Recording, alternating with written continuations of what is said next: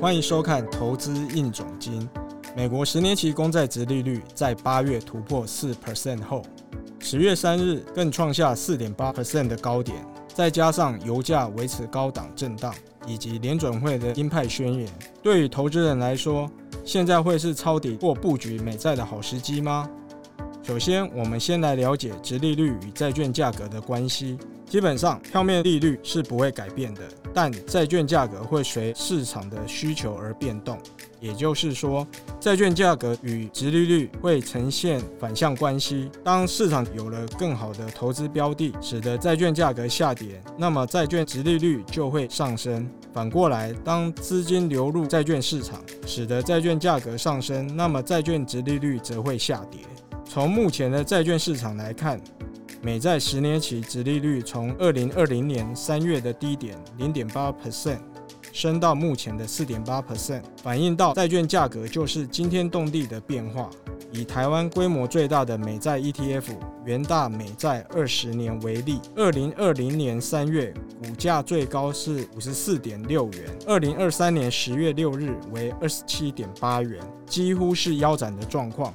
过去美债一直都被视为不会破产、固定收益、拥有无风险利率的金融商品，价格腰斩可说是二十年来绝无仅有的惨状。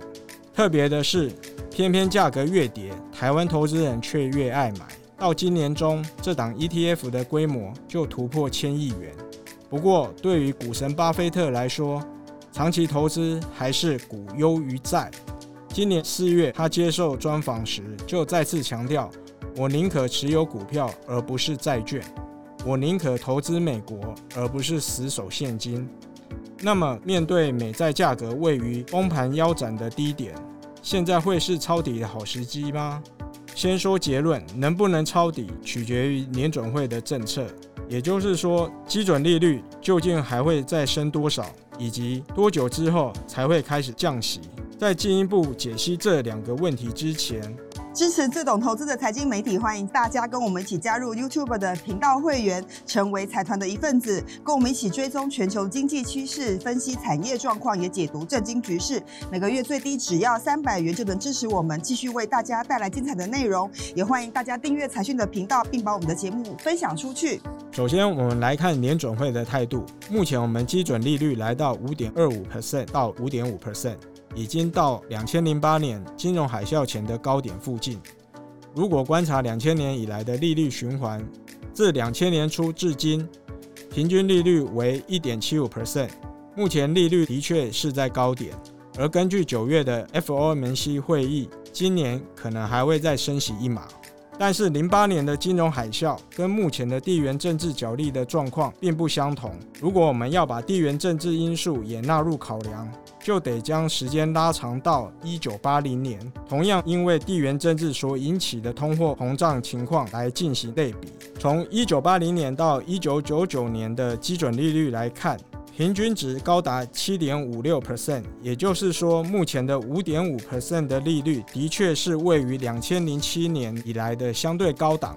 但从四十年的尺度来看，却还不能算是历史的高档区。再来，二零一九年那一次的利率在高档区停留了七个月，两千零六年停留了十四个月，两千年也停留了七个月。参照过往经验，可能最快也要等到明年年中才会有机会降息。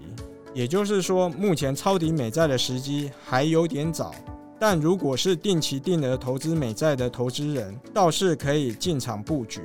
最后提醒大家，目前中国经济陷入三十年以来的大调整，日币持续走贬，以巴冲突等等，这些都是金融市场的风险因素，也是国际金融战的一环。投资人在资产配置上，可能要预留较大的弹性空间，不管是股市或是债市，保留部分现金。才能在别人恐慌时贪婪进场。财团们，你们认为现在是布局美债的好时机吗？还是美债将会从此陷入长期的熊市格局呢？A. 现在正是布局美债的好时机，在美债价格崩盘时买入，待明年降息循环开始再卖出上涨的美债获利。B. 我认为美债会一路跌下去，在殖利率低点进场的投资人损失惨重。C 美债价格终将会反弹，只是要多久没人知道。留言告诉我们吧。今天的投资硬总金到这边告一段落。喜欢这节目的观众，记得帮我们按赞、订阅、加分享。我们下次见。